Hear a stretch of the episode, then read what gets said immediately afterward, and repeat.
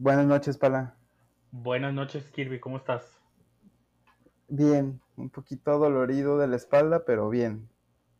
¿Por qué? Mm, no sé. La semana pasada cargué una televisión desde una posición muy incómoda y como que me lastimé la espalda. Eso, aunado a mi constante estrés últimamente, creo que está generando cierta contractura en la espalda. Deberías ir a hacerte con un quiropráctico, güey, que te, o con un sobador. Tengo muchas ganas de, de un masaje, pero con esto de Susana, no estoy muy cabrón. seguro de que sea algo Correcto. recomendable. Pues vive así entonces, güey. Sí, me aguanto. Oye, este, si tuvieras un superpoder, Palafox, ¿cuál sería? ¿Y por qué?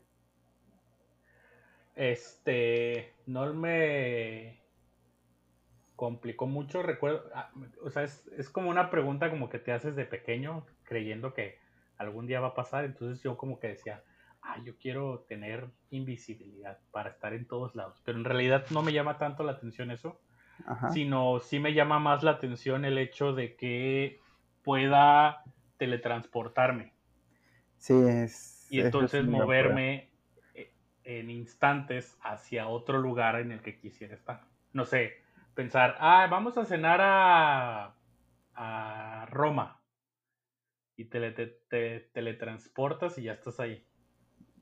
Pues tú, güey, y los demás. No, claro, bueno, asumo que te puedes teletransportar con alguien. Es teletransportarme con las personas a las que estoy tocando. Ok, Ese es el superpoder. Muy bien. Este, ¿usarías tu superpoder para ayudar a los demás? Este. Sí, no sabría cómo ahorita. Pero, o sea, creo que en la ayuda a los demás me gustaría más bien que, que ciertas cosas de cómo se entiende la vida en general cambiaran. Entonces a lo mejor el superpoder de teletransportarte pues no ayuda, o sea, no ayuda per se, no es como el cambio específico, pero pudiera, pudiera ayudar, o sea, a lo mejor, no sé, ir a algún banco de alimentos y llevarlo a alguna comunidad que lo necesite. Eso estaría chido, ¿no? Muy bien. Fíjate que este, por mucho tiempo, eh, yo quería el superpoder que acabas de decir. El, de, el mío. Sí, el de teletransportarte, güey. Porque así podría, no sé, pues como tú dices, ir a donde yo quisiera, ¿no? O sea, por Ajá. ejemplo, no sé, güey, podría vivir en Torreón y trabajar en la Ciudad de México, o trabajar en Europa, güey, o en Canadá. Y estaría bien chido eso, güey. Este, imagínate todas las horas de tráfico y traslados, etcétera, etcétera. Esto, o sea, está chido. Pero bueno, yo creo que eh, algo que, que me sería útil en la vida sería como el poder leer mentes. ¿Viste? Eh, ¿Cómo La se llama? de De, ¿Cómo se llama este güey? Mel Gibson. ese. Sí, el de leer, que lee la, la mente de las mujeres. Sí, creo que sería, yo lo vería como un conflicto. ¿Por qué? por, por lo que le pasa. O sea, al fin y al cabo, yo lo pienso así, leer la mente de los demás a lo mejor te trae más problemas por lo que estás escuchando que dicen de ti, güey. Sí, digo, creo que a- habría que como aprender a calibrar qué si quieres escuchar y qué no. Pero a mí por lo menos creo que me- en mi trabajo y por mi, mi forma de ser, siento que me ayudaría a concretar algunas cosas. Ok. Este, y sí, trataría pues de, de ayudar a los demás en, en- ese punto, ¿no? O sea, sobre todo en, en lograr ciertas cosas. Pero, este, pues sí, digo, primera opción sería teletransportarme, segundo, el, el leer mentes, sin pedos. Muy bien. Y bueno, este, ¿viste The Voice? Creo que te había preguntado al fin, güey, que si ya lo habías visto. ¿The Voice es la voz? No, The, The Voice es los muchachos, The Voice de niños. Ah, ya. No, no lo vi. Uf, güey, vela. Gran serie. ¿Película o serie? Es serie, ocho capítulos como de 40 a 50 minutos cada uno.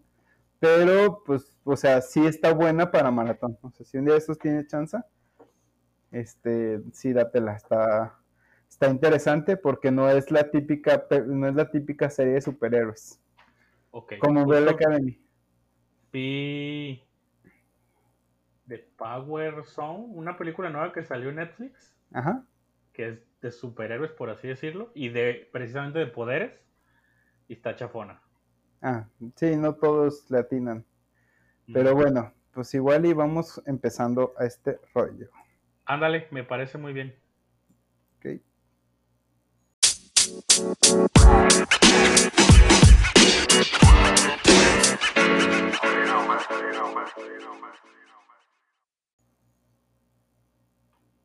Listo para pues. Este, vamos a empezar con el tema de el día. este, batallé para encontrar como cómo explicar este tema sin volvernos un, este, o sea, sin que se volviera así como una cátedra de psicología, por así decirlo. Ok. Este, eh, este vamos a hablar de las creencias. Digo, creo que a lo largo de los treinta y tantos episodios que tenemos ya, hemos muchas veces mencionado como el tema de las creencias. Pero justo el fin de semana me encontraba con un este, podcast que, que sigo que hablaba de cómo transformar o cómo cambiar las creencias. Y desde mi punto de vista, este, lo hacían sonar como muy sencillo. Y, este, y a mí, en mi experiencia profesional y personal, lo que yo me he dado cuenta es que no es tan fácil. Y creo que a lo largo de todos estos episodios que llevamos este, platicando, muchas veces les he dicho, no, pues es que este tema es, es un tema de creencias, y es que, o sea, las creencias ahí están limitando y las creencias te están, este, te están a lo mejor traicionando, pero pues ahí está el punto, ¿no? O sea, buscar la manera de que eh, les demos recursos para que usted, sabio escucha, pueda entonces transformar su forma de pensar y transformar sus creencias. Entonces, Pero hablamos de las creencias, para dejarlo un poquito más en claro, no necesariamente de la fe o únicamente de, de cuál es mi religión. No, de hecho yo no estaba hablando para nada de la fe, güey. Bueno, para, para que no se vaya a malinterpretar, porque a lo mejor alguien muy católico diría, ah, mis creencias es, es rezar el rosario en la mañana. o muy judío también va a decir comer kosher o así. Exactamente. Y no cosas este tipo de, de, creencias. Sí, o, o, el Islam, no sé, explotar. Matar a estadounidenses. No, es cierto, no es cierto. Si algún islamita nos está escuchando, es broma, chavos, es broma. ¿O no? Este, eh, entonces, bueno, eh, estamos hablando de las creencias entendidas como eh, este concepto en donde se forma una idea central en tu forma de pensar o en, tus, en tu paradigma y tu forma de entender el mundo. Ok. Necesitamos entender lo siguiente. Las creencias en su... Todos tenemos, o sea, creencias que vamos formando a lo largo de nuestra vida. Normalmente conforme nos vamos, este, vamos desarrollando en el mundo, nos vamos, vamos creciendo, nos van pasando cosas y vamos acumulando experiencias. Y esas experiencias van dejando un aprendizaje. Ese aprendizaje genera una interpretación del mundo. A esa interpretación del mundo, basado en tu experiencia, es lo que nosotros llamamos creencias.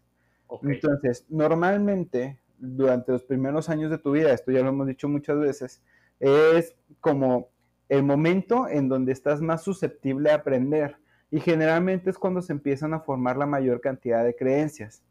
Algo importante es que si bien estas eh, creencias se van formando con base a tu experiencia, también están muy condicionadas y muy fomentadas por las experiencias que vivieron tus papás. Entonces, de alguna manera, tú, cuando estás morrillo, vas absorbiendo muchas de esas creencias que tienen tus papás. Entonces vas aprendiendo a ver el mundo y a entender la realidad muchas veces desde su realidad, desde su forma de ser.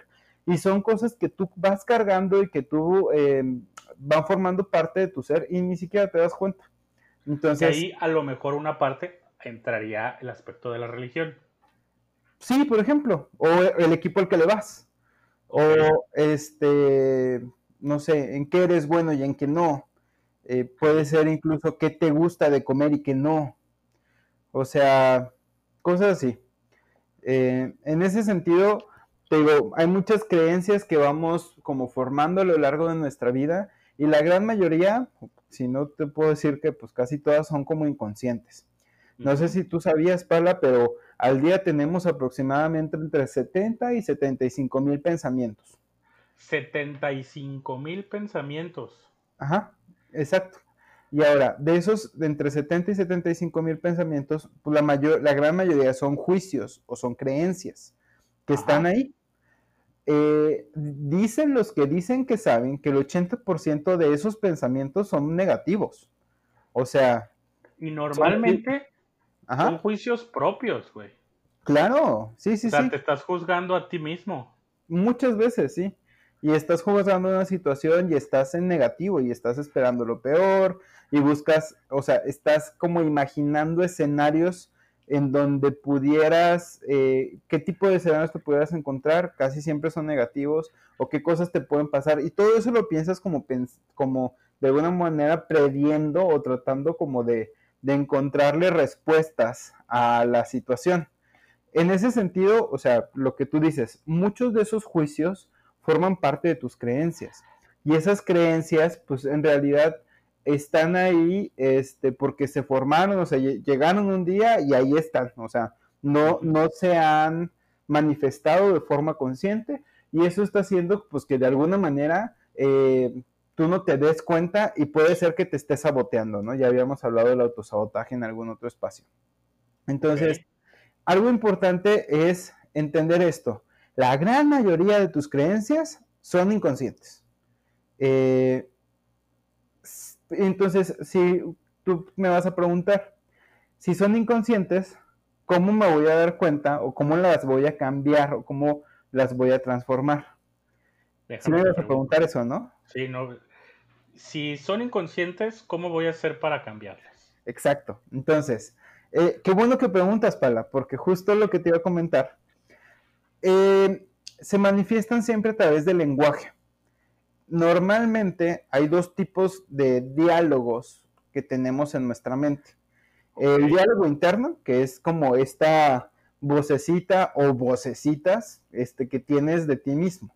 Generalmente lo que decíamos, de estos 75 mil pensamientos, ese es el diálogo interno. Tú constantemente estás este, haciéndote juicios y contestándote y teniendo una discusión contigo mismo o con varios eh, aspectos de, de ti mismo y entonces ese es el diálogo interno. Pero también está este diálogo externo, cuando nosotros platicamos, nos convivimos, interactuamos con otras personas, también estamos manifestando, eh, estamos manifestando nuestras creencias. Generalmente, cuando nosotros estamos como en una conversación, es cuando salen ciertos tipos como de, de señales, cierto tipo de palabras, cierto tipo de oraciones, de frases, que ahí es donde tú puedes generar la conciencia para poder identificar ese tipo de creencias. Justo acabo de pensar en uno. A ver. No mío, pero muy famoso. Ajá. Y sin la intención de juzgar, ya se cargará la, la vida de juzgarlo, pero el comentario que hizo Samuel García, su esposa, en el live. Exacto, ándale. Muy probablemente él no se dio cuenta de lo que estaba diciendo hasta que lo dijo. Exacto. E incluso te garantizo que él no se dio cuenta cuando lo dijo, sino cuando se lo hicieron notar. Exacto. Y, no es que esté bien, pero es hasta ese momento se da cuenta de toda la creencia que trae arraigada y que la asume como algo normal. Y en ese momento la gente que le dice, pues lo hace caer en conciencia de que un pensamiento inconsciente, como dices tú, pues lo estaba volviendo consciente en esa plática lo estaba manifestando, exacto. Y, o sea, y es, muy buen ejemplo porque el machismo muchas veces es heredado, o sea, nuestra cultura nuestra forma de, entender la realidad, como nos educaron, muchas veces es inconsciente. Y no es hasta que caemos en ese tipo de, de errores, llamarlo así, verbales, eh, cuando generas esa conciencia. Entonces, eh, es, es, es, interesante y es importante ver qué tipo de discurso, qué tipo de lenguaje estás utilizando en tu vida diaria, porque ahí es donde generalmente te vas a dar cuenta. ¿Qué pasa cuando llega, no sé, un caso hipotético, llega un trabajador, un colaborador tuyo y este, te pide un permiso porque quiere ir a ver a sus papás el fin de semana y entonces tiene que salir temprano. Si tú, por ejemplo, aprendiste el concepto de trabajo de tus papás o de, no sé, algún jefe anterior, sí, claro. vas a decir, estás loco, güey. O sea, ¿cómo, ¿cómo te atreves a pensar que tienes la posibilidad de salirte temprano cuando aquí en la, o sea, tienes un compromiso con la chamba? Y hay mucho que hacer. Exactamente. Entonces, ese tipo de, es un ejemplo simple y sencillo, pero generalmente así está. Un, un, ejemplo mío de ese punto. A ver. Precisamente a, mí me daba como mucho conflicto pedir permiso para lo que fuera. Precisamente por ese constructo, tanto de, de mis padres como de mis jefes en general. Tuve un jefe en algún momento que salíamos a las cinco y media de la tarde y estaba muy mal visto que te fueras 15 minutos después. O sea, por lo menos te tenías que ir a las 6. No manches. Si no estaba muy mal visto, pero ese no era el ejemplo. El ejemplo es, hace poco, el jefe anterior que tuve, un día le pido permiso, le digo, oye, ¿me puedes dar permiso para faltar el jueves? Y entonces ya voy yo a excusarme, porque tengo que hacer, y me dice, para, para, para, para, ¿sí? No me tienes que explicar por qué me tienes que pedir permiso. No te tienes que justificar conmigo de qué es lo que vas a hacer. Simplemente no puedes venir el jueves y ya. Y listo. Y, me cambió la realidad, pero así muy cabrón, porque ahora yo lo hago con los que colaboran conmigo. Si tú tienes una necesidad, nada más avísame. ¿Qué vas a hacer? Me Vas a dormir todo el día. Es la necesidad que tienes. Perfecto. Va, y entonces, eh, a eso voy nuestras creencias van, van generando paradigmas. un conjunto de creencias van generando paradigmas en torno a un tema. En este caso, el tema puede ser el machismo y que tu esposa este, no enseñe el muslo porque se ve mal desde tu punto de vista, o puede ser el que pidas o no o tengas que justificar una ausencia laboral. Okay el tema que tú quieras, la religión, el fútbol, etcétera, etcétera. Pero es a través entonces, volviendo al tema, de las conversaciones y del lenguaje, como nosotros vamos cayendo en cuenta de estas creencias. Hay algo, hay un libro muy bueno, muy, muy, muy bueno, pero la verdad está un poquito denso, que se llama La ontología del lenguaje. Este, ay, no me acuerdo del autor, a ver. ¿Jordi Rosado? No, es Rafael Echeverría, es un español. Ok. Eh, la ontología del lenguaje.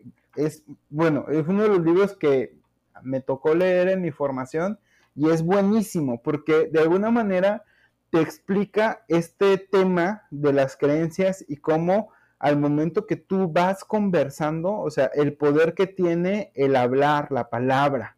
Eh, yo soy un convencido de que con un una buena palabra, con una buena dicción, con un buen discurso, se pueden generar realidades y se pueden generar nuevas oportunidades.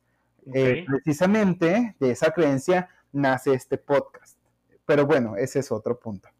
Pero este pregunta. Ajá. Dices, es hasta que lo verbalizas que puedes identificar eh, patrones de conducta o patrones en esa creencia que no te, que te das cuenta que no te satisfacen. Puedes, es cuando puedes identificar la creencia. Ah, ok, bueno, ahí, va la pregunta. Ahí identificas la creencia, pero realmente, ¿cuándo o qué se necesita para cuestionar que esa creencia es lo que, es lo que te define o lo que quieres que te defina? Va, mira, vamos por partes. Las creencias, como decía, son como un conjunto de ideas o de sentencias vamos a llamarlo así, afirmaciones. Así lo ponemos, afirmaciones que pasan en tu mente. Ahora, esas afirmaciones generan realidades para ti.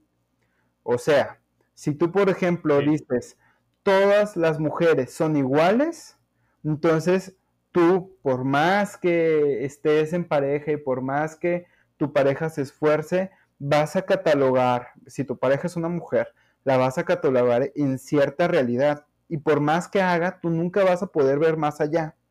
¿Estamos de acuerdo? Sí. Ahora, entonces, mientras tú no tengas una bronca, una dificultad, Rafael Echeverría lo pone muy claro. Mientras tú no llegues tarde a tu trabajo, tú ni cuenta te vas a dar de las cosas. De toda la cantidad de información que se mueve de tu trayecto de tu casa al trabajo. Cuando se te poncha una llanta, entonces vas a ser consciente que tuviste un problema. Poniéndolo asumimos que, como dices, todo lo que pasa entre lo que te levantas y lo que llegas al trabajo ya está acondicionado y ya está, está como palomita. Está, está ganado, ¿no? Por así decirlo. Pero pareciera que es un milagro, no es un milagro, pero ponte a pensar todas las variables. Que tu despertador si suene, que este, hayas dormido suficientemente bien, que, no, que te salga agua caliente, que tengas tiempo para desayunar, que te toquen los semáforos en rojo, que tu carro sí, pero en, verde eh, y en rojo, que nadie te choque, que, este, que tu eh, llanta sí funcione. O sea, todas esas variables pudieran, si una se complica, pudieran generarte un problema. Y hasta que no te generan un problema, tú no le pones atención. Ok. Entonces, en este caso, si Samuel García nunca hace live, probablemente. Le hubiera dicho a lo mejor a su esposa en privado y no hubiera pasado nada. O lo mejor... en el sentido en el que él no se da cuenta de, esa creencia que tiene. del, del, micromachismo que se aventó. Este, pero a lo mejor sí, sí puede ser otra realidad, otra posibilidad es que su esposa se la haga súper de pedo porque, porque le está limitando, no sé, y ahí entonces tiene una bronca. Generalmente las creencias limitantes, así lo llamamos, son las creencias que no te permiten em, vivir de acuerdo a lo que tú quisieras. O sea, hay, hay ocasiones en donde tú a lo mejor te gustaría ser más relajado, donde te gustaría disfrutar un poco más de ciertas, este, de ciertas cosas y tu formación, tus creencias no te lo permitan. Pero forzosamente tiene que venir de una disrupción, o sea, de un conflicto.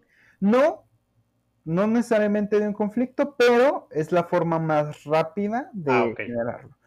Porque yo me considero de un tiempo para acá muy cuestionativo de todo en general. Muy autocrítico. Sí, y entonces me pregunto si lo que yo estoy creyendo, independientemente del tema, es lo que realmente vale la pena para mí. Va, y es que fíjate, esa, esa eh, autocrítica, esa posibilidad de cuestionarte, primero te hace humano. O sea, somos el único animal en el mundo que tiene esa capacidad de poder preguntarse y cuestionarte si, si lo que estoy haciendo, si lo que estoy creyendo, si lo que estoy proponiendo está correcto o no. Ok. Ningún otro ser en el planeta tiene esa, esa posibilidad. Todos los demás son generalmente instintos. Bueno, ahora, segundo, es la primera ah, parte para poder reconstruir una creencia precisamente es cuestionarte y confrontarte. Este. Entonces, en ese sentido, esa, e, e, e, eso que últimamente tú estás haciendo como de forma muy natural, es el primer paso, pero no es el único. O sea, caer en la conciencia de que tienes una creencia no cambia, no, automáticamente no la cambia. Ok. Tiene que haber una, un reparafraseo, una reformulación. Pero ahorita entramos a ese tema. Lo que yo quería decir con este tema de la ontología del lenguaje es que todas las creencias son afirmaciones. Y hay afirmaciones positivas y hay afirmaciones negativas. Tú a lo mejor tienes un concepto de ti mismo y em, por naturaleza, la gran mayoría de las veces los pensamientos o los juicios que te vas a hacer a ti mismo los vas a hacer en negativo. Entonces esas afirmaciones te van a decir, ay, cómo estoy güey, ay, cómo estoy tonto, este, voy a decir una mala palabra, bájale tantito, ah, cómo estoy pendejo, ya dije la mala palabra, puedo volver a subirle. Entonces, este, ese tipo de afirmaciones de alguna manera condicionan tu forma de ser. O sea, ante cierta situación, por ejemplo, yo soy muy distraído y esa creencia en realidad pues me afecta, me afecta mucho en mi forma de, ser, pero también para mí es una justificación decir, pues es que si ya saben que soy distraído, este, pues tampoco me, me, me responsabilicen de ciertas cosas. Entonces, este, así nosotros vamos haciendo como ciertos juicios de nuestras personas. Y ahora, las afirmaciones no, son, no solo son positivas y negativas, también hay afirmaciones verdaderas y, y afirmaciones falsas. O sea, una cosa son los hechos y aquí hay que distinguir muy bien. Yo, por ejemplo, puedo decir, yo soy bajito o yo me considero, yo, yo soy, sí, yo soy bajito.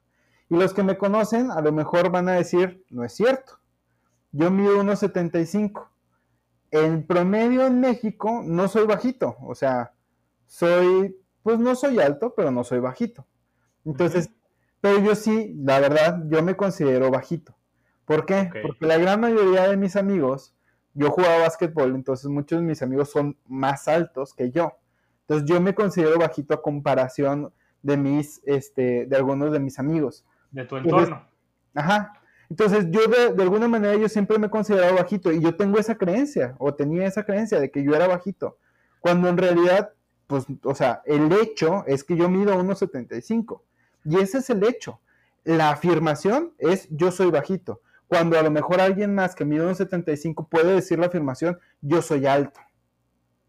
Seguramente si viven en Oaxaca, una persona de 1,75 es altísimo, güey. Este, ¿Y, ¿Y tú racista? Puede ser que sí. Si fue clasista mi comentario, disculpen si ofendí a alguien de Oaxaca este, escuchan la cotorriza y los, ofenden más. entonces, a lo que voy es, estas afirmaciones pueden ser positivas y negativas o pueden ser verdaderas o falsas. Y entonces nosotros vamos a poder como, o sea, nuestras creencias siempre van a girar en torno a eso. La primera pregunta que te hacen generalmente cuando estamos, cuando tienes o quieres analizar una creencia es, ¿qué tan real es tu creencia? ¿Qué tan real es esa afirmación? O sea, ¿qué tanto es tu inconsciente determinando que eso es lo que debe de ser? Exacto, exacto. Entonces, cuando tú de alguna manera aprendes a, identificar hechos de afirmaciones o de, creencias, entonces es cuando vas, vas analizando las cosas de una forma un poquito más objetiva. Y entonces empieza a pasar esto, que te empiezas a cuestionar las cosas y empiezas a decir, ah, chinga, pues entonces no soy bajito. Ajá. Este, porque pues medir unos 75 en México es el promedio. Sí. Eh, no sé, digo, es un ejemplo muy sencillo, pero al final de cuentas aplica en todo. Y entonces a lo mejor puedo decir, no, no eres distraído. En realidad es que este, tu atención estaba en otra cosa. Lo, e, es, a lo mejor tiene que ver, pero no. Hay un una dismorfia, que es como un trastorno mental. sí. Que es dismorfia corporal. El otro día lo escuché en Twitter. Ok. Que es una persona que se ve al espejo y no se ve tal cual como es. Ok, ya. O se ve más gorda, o se ve más delgada, o se ve más alta, o se ve más bajita, pero, o sea, ya desde un, una distorsión. Sí, hay, una, hay un entendimiento alterado de la realidad. Exacto. Entonces ahí ya es algo clínico, por así decirlo. Sí, digo. Pero normalmente es algo que nosotros propiamente nos condicionamos. Y, e, eso que comentas es muy importante, porque partiendo de lo que estoy explicando, podríamos decir que nuestras afirmaciones, nuestras creencias, condicionan la forma en cómo vemos el mundo y cómo te ves a ti mismo. Claro. Si, por ejemplo, a ti este, tú consideras que las personas calvas no son atractivas, pues a lo mejor no te vas a gustar, Pala. ¿Por qué? Pues porque es calvo, Solo quería afirmar que Pala es calvo. Sí, no me gustan los calvos en general. Entonces. Porque no eh, me gustan. Bueno, sí. Era un ejemplo, pero a eso voy. Tu forma de entender el mundo es la forma en cómo lo vas a interpretar. Entonces aquí una pregunta como filosófica es, entonces, ¿cuál es la realidad? Porque si tú y yo vemos nuestro mundo, cada quien desde sus creencias, ¿cómo nos podemos poner de acuerdo para, eh, para interpretar la realidad? Y decir, o sea, podemos decir que tú vives en tu mundo y yo en el mío. Ajá. Entonces, ¿en qué momento este, podemos afirmar que algo es objetivo? No, nunca. No, nunca. Hay, hay postulados, hay teorías, este, y bueno, Rafael Echeverría dice, si en determinado momento una sociedad se pone de acuerdo y determina ciertas condiciones, por ejemplo, que la silla se llama silla, entonces esa es un, ese es un hecho. Ahí tengo otro ejemplo. A ver. No sé si viste, yo lo vi en Twitter hace unos días, ayer creo, que recogieron unos, ¿cómo se llaman estas bicis que traen encima como una carretilla? Bicicarretilla. Ajá. Triciclo.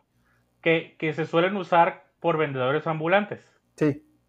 Bueno, retiraron como 140 en, ¿cómo se llama? En, en Polanco, de vendedores ambulantes, los llevaron al corralón y los van a, quemar o a mandar como basura. Ok. Y entonces un güey decía, eh, vamos a hacer una manifestación. Este, manifestación y la fregada. Y le contesta un güey, este, Arne, ah, sí. Den Ruten, que es así, un tipo así como muy eh, apoyado en la ley. Dice, es que eso es anticonstitucional lo que hacen y eso va contra la ley. Y otro güey le responde, y aunque vaya contra la ley, ¿está bien hacer eso? Exacto. Entonces ahí dice, independientemente de que ya se haya estipulado que eso es ley, a lo mejor no es moral o no está bien para la sociedad. Exacto, y, va por ahí. O sea, independientemente de las leyes, generalmente las leyes o el derecho trata de establecer como esas, esos arreglos, acuerdos, condiciones que establece una sociedad. Pero pues no siempre le atina, es la verdad. Y en ese sentido, eh, eh, justo es un gran ejemplo, porque no porque sea ley y no porque esté escrito significa que esté bien o significa que, haya un constructo. Pero ojo, cuando hablamos de bien y mal, siempre que haya un juicio estamos hablando de afirmaciones, no de, no, no de hechos, no de factos. Claro, o sea, es, la ley dice eso, pero a lo mejor la sociedad piensa diferente de ese aspecto en la ley. Y ahí está un, ahí siempre es un tema, porque la interpretación de la ley, pues generalmente trata de ser objetiva, pero pues la realidad es que, ya lo decíamos, o sea, hay muchos matices de interpretar las condiciones sociales.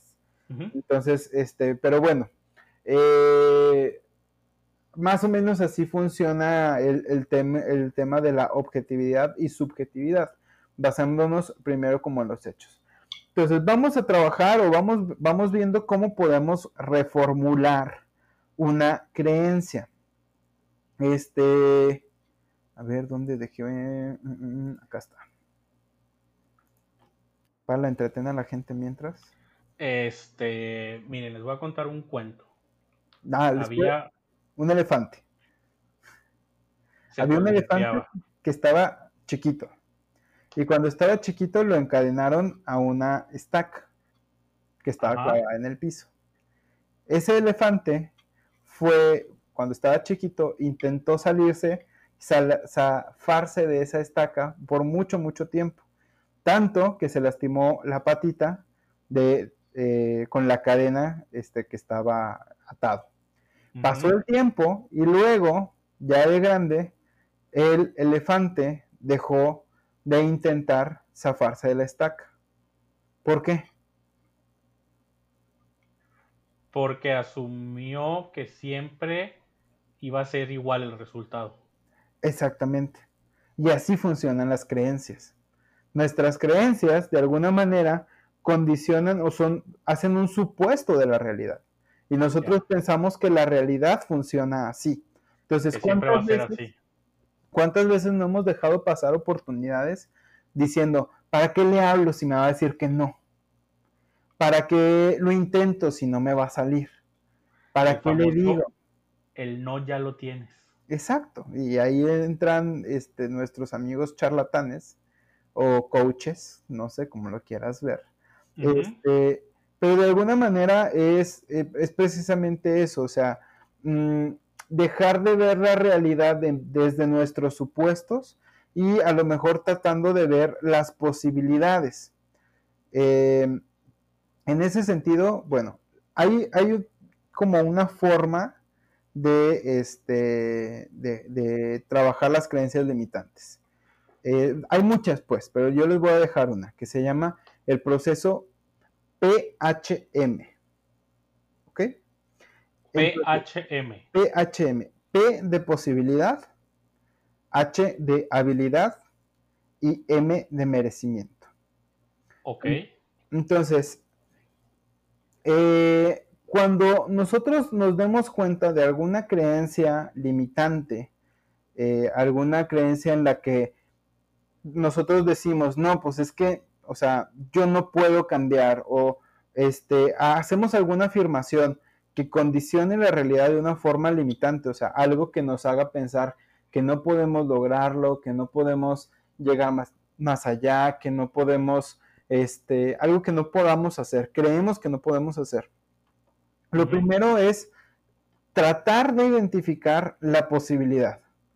Y entonces, cada vez que nosotros decimos, no, pues es que no puedo, la pregunta es, ¿de verdad no puedes? ¿O es, simplemente una creencia de que no puedes? Vamos a poner, vamos, voy a poner mi ejemplo. Eh, yo no puedo ponerme a dieta.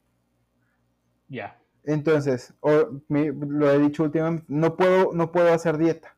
¿Por qué no puedo hacer dieta? Pues porque tengo un hijo y no tengo energía, porque no tengo tiempo para hacer de comer, porque, no sé, ve, tú a subir la cantidad de excusas que tengo para eso. Es más fácil y más barato comprar cualquier mugrero en la calle. Ajá. Entonces, lo primero es como retar esa creencia. Oye, a ver, ¿de verdad es imposible hacer una dieta?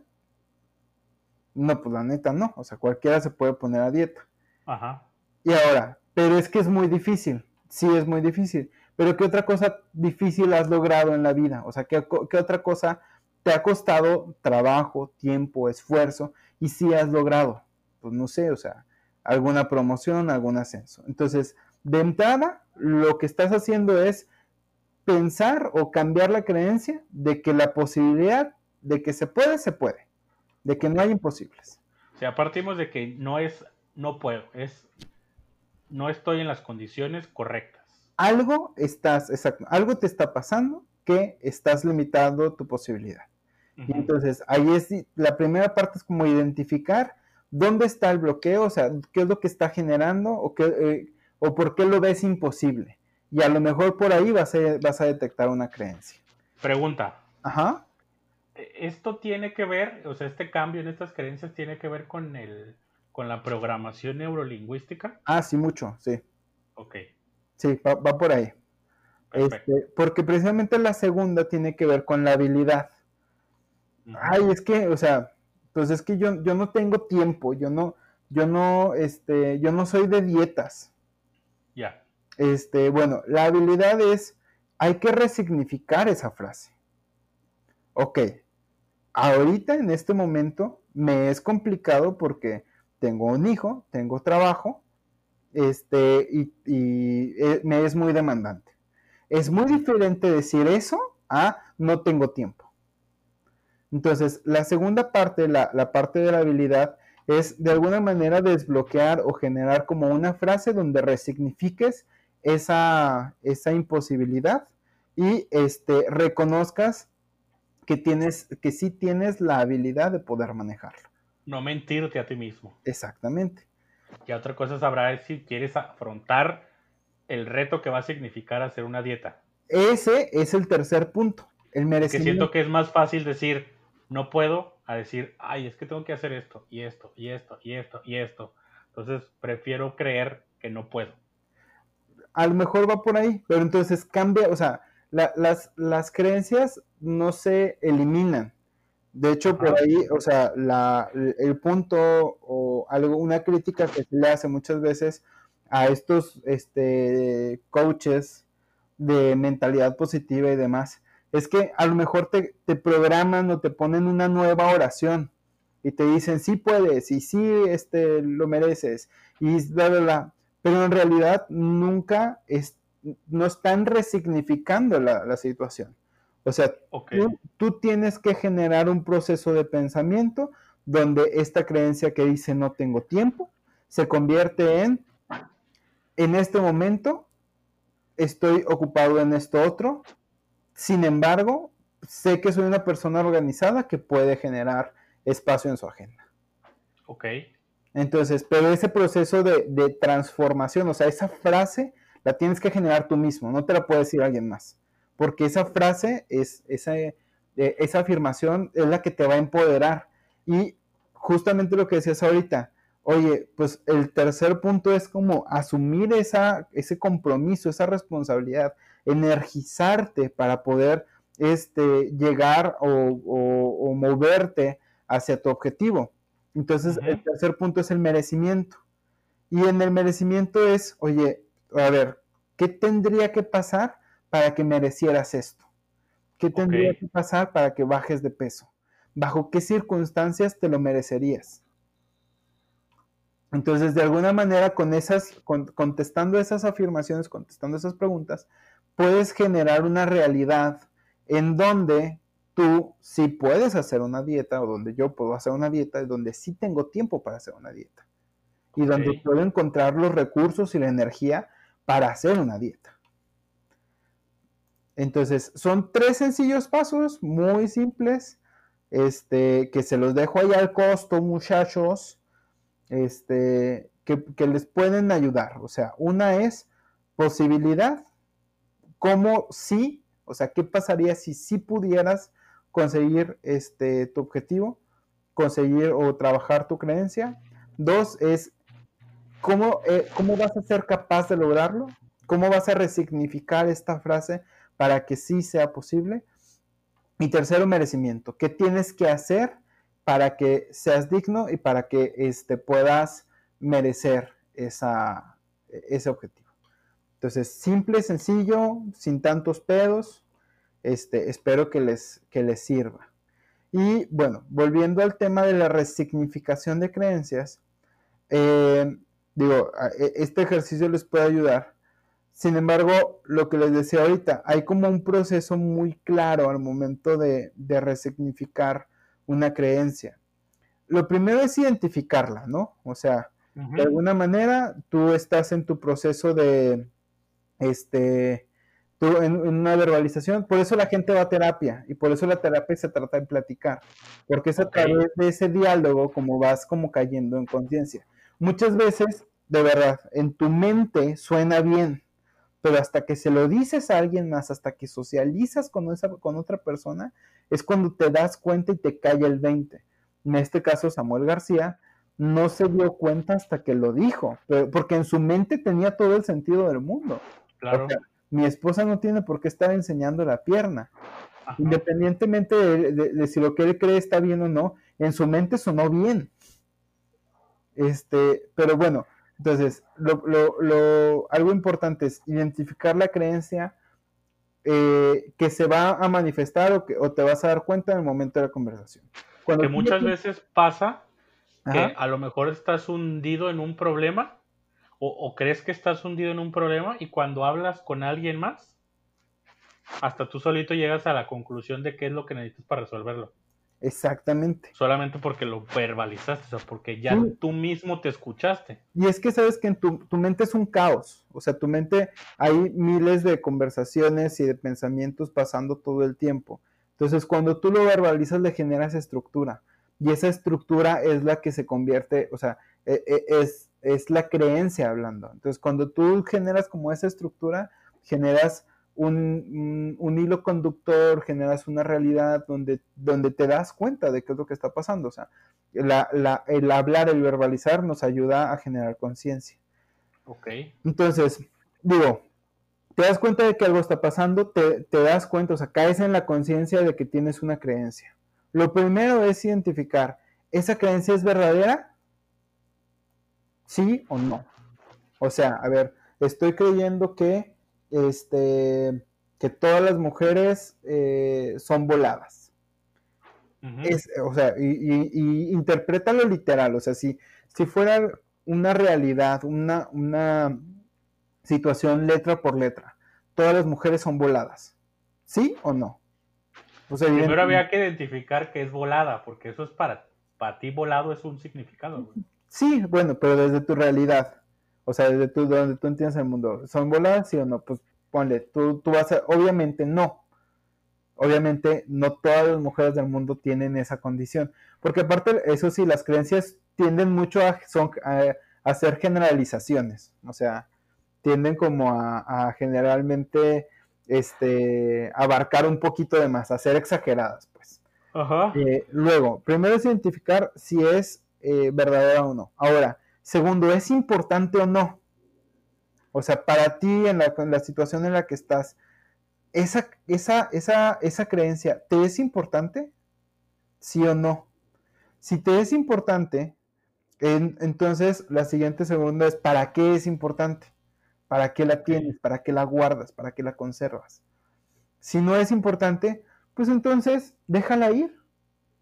O sea, porque si no es importante y te está limitando, pues de qué, qué sentido tiene que la conserves. Y por último, resignifica la creencia, o sea, haz una, una afirmación en positivo de lo que quieres creer en vez de eso. Y listo, estás curado. Eh, suena fácil, no creo que sea tan, no, de hecho, sencillo llevarlo a la práctica. De hecho, no, y, digo, lo que les aconsejo es que se acompañen con alguien. O sea, digo, muchas veces digo esto, ¿eh? no es la primera vez que los mando a terapia, este, pero sí creo que una persona, eh, cuando yo estaba estudiando la certificación en coaching, recuerdo que un maestro me dijo, no, pues yo estaba haciendo un auto-coaching eh, para trabajar una situación que me pasó con mi esposa y la madre. Y digo, ahorita a la distancia, tiempo después, no creo en el auto-coaching. O sea, no, no creo que alguien tenga la capacidad de, de por su sana posibilidad, este, generar todo un paradigma nueo. O sea, por más experto que seas, necesitas por lo menos el acompañamiento de una persona con una visión distinta. Yo siento, o neutra a la que tienes. Yo siento que necesitas por lo menos alguien que te rebote las cosas. Ok. O sea, no, no necesariamente que te dé un consejo o que te guíe o que Puede ser tu pareja. Ajá. Tu mamá, tu hijo. Pero, pero necesitas ser alguien que te que, que empastice contigo y que te rebote o sea, que, sirva como, como ese espejo, pues, o sea, ese repositorio donde tú le vas diciendo cosas. Ya. Este, entonces, creo que es importante, o sea, sí creo que una persona tiene la capacidad de generar conciencia y a lo mejor con ciertas herramientas poder transformar una creencia, sí, pero un cambio significativo no creo que, o un cambio de paradigma no surge nada más de buena voluntad o de ganas. Este, realmente el trabajo tiene que ver precisamente con eso, o sea, acompañarte para que alguien este, rebote las creencias. Y digo, hay, hay coaches, hay, hay profesionales de, de, la salud, hay psicólogos que son especialistas en esto, güey. O sea, su chamba es ver tus creencias y rebotártelas y ponértelas así en la cara y decirte, a ver, con lo que estás diciendo, con esa situación eh, como la manejaste con tu esposa, estás diciendo que es tuya, güey. ¿Es cierto? No, pues no. Ah, entonces. O sea, ni siquiera darte un consejo, nada más hacerte ver lo que tú le estás diciendo. Exactamente. De, eso se trata la terapia, básicamente. O cualquier acompañamiento este, psicológico. O sea, se trata de eso, de que te pongan las creencias enfrente de ti y que tú, cayendo en cuenta de eso, redefinas qué tipo de cosas o comportamientos quieres tener. Ok. Y pues listo. Este, eso es básicamente, digo, muy por encimita, muy rápido, eh, eh, cómo se manejan las creencias. Como bien decía Pala, este, les puedo dejar el, como consejo leer a un autor este, de PNL con coaching. Coaching de verdad, no el que hace Diego Dreyfus, no el que hace, este, ¿cómo se llama el otro güey? ¿Cuál de todos? El, Jalife o este, ah, Daniel Javif. Daniel Javif. Ay, no, eso no es coaching, muchachos. Bueno, eso ya, ya les quedó claro a todos. Ajá, bueno, este, se llama Coaching con PNL de Joseph O'Connor. Él este, profundiza muy, muy, muy bien en este tema de las creencias. O sea, sobre cómo se forman, este, cómo condicionan tu vida y pone ahí algunos ejemplos muy claros de, de que hay que... Pero es un libro, una... Es un libro, es un libro. Está en PDF, si ustedes lo buscan ahorita seguro lo encuentran. También lo pueden encontrar en alguna este, librería sin ningún problema. Este, es, es, un libro muy famoso. Este, ¿qué otro? Pues obviamente la ontología del lenguaje de Rafael Echeverría. Este, está súper padre ese libro. Pero tómense su tiempo para leerlo. O sea, yo me tardé como cuatro o cinco meses en leer el libro. Porque este, está denso. O sea, lean un capítulo, dense su tiempo para para interpretarlo, para rumiarlo y luego lean otro capítulo y así se van. O sea, no lo quieren leer todo en dos días porque la verdad es que trae conceptos muy, muy padres. Este, y, y listo, estaba pensando en alguna película que no fuera este, en busca de la felicidad, que les pudiera servir para, para exponer el tema. No, en este caso no aplica. No, pero bueno, este, básicamente casi cualquier evolución en un personaje de series tiene que ver con, que se reformuló o se, se, cuestionó su forma de interpretar el mundo. Este, y, Ahí te va, ya sé cuál. ¿Cuál? 500 eh, días con Sommer. Sí, justo. Él tenía la creencia de que ella o sea, era el, pero fíjate, analizando un poquito, al principio de la película, a ellos dos les pasa algo similar. Sus papás se divorcian. Sí. Y él toma ese suceso como, como la forma de creer en el amor para siempre, en el amor verdadero. Y ella toma ese suceso como una interpretación de que el amor no existe. Y esas dos afirmaciones se muestran como, como cuando se juntan, qué es lo que pasa en una pareja. Entonces, y digo, ves la evolución de los personajes, etcétera, etcétera, está muy chido, o sea. Y la escena casi final, donde están dos escenas, que es expectativa y realidad, ah, es esta parte que dices, si realmente tu creencia está pasando o tu creencia es un constructo de tu cabeza. Exactamente. Entonces, el güey llega a la fiesta creyendo que ella está desvivida por él. Y no. Y, resulta ser que no. No, porque vuelvo al punto, o sea, desde su interpretación de la realidad, ella estaba enamorada de él. Este, pero bueno, eh, sí, buena película, buenas referencias, y verlo desde estos ojos, la neta es que esa película se lo pueden generar 50 mil interpretaciones. Pero bueno, este, los dejamos por ahora, muchísimas gracias por habernos escuchado. Si tienen alguna duda, ya saben, escríbanos en redes sociales y ahí con gusto los saludamos y contestamos. ¿Algo más, para eh, no, es todo. Bueno, besos, sale bye. Qué, qué romántico. Sí.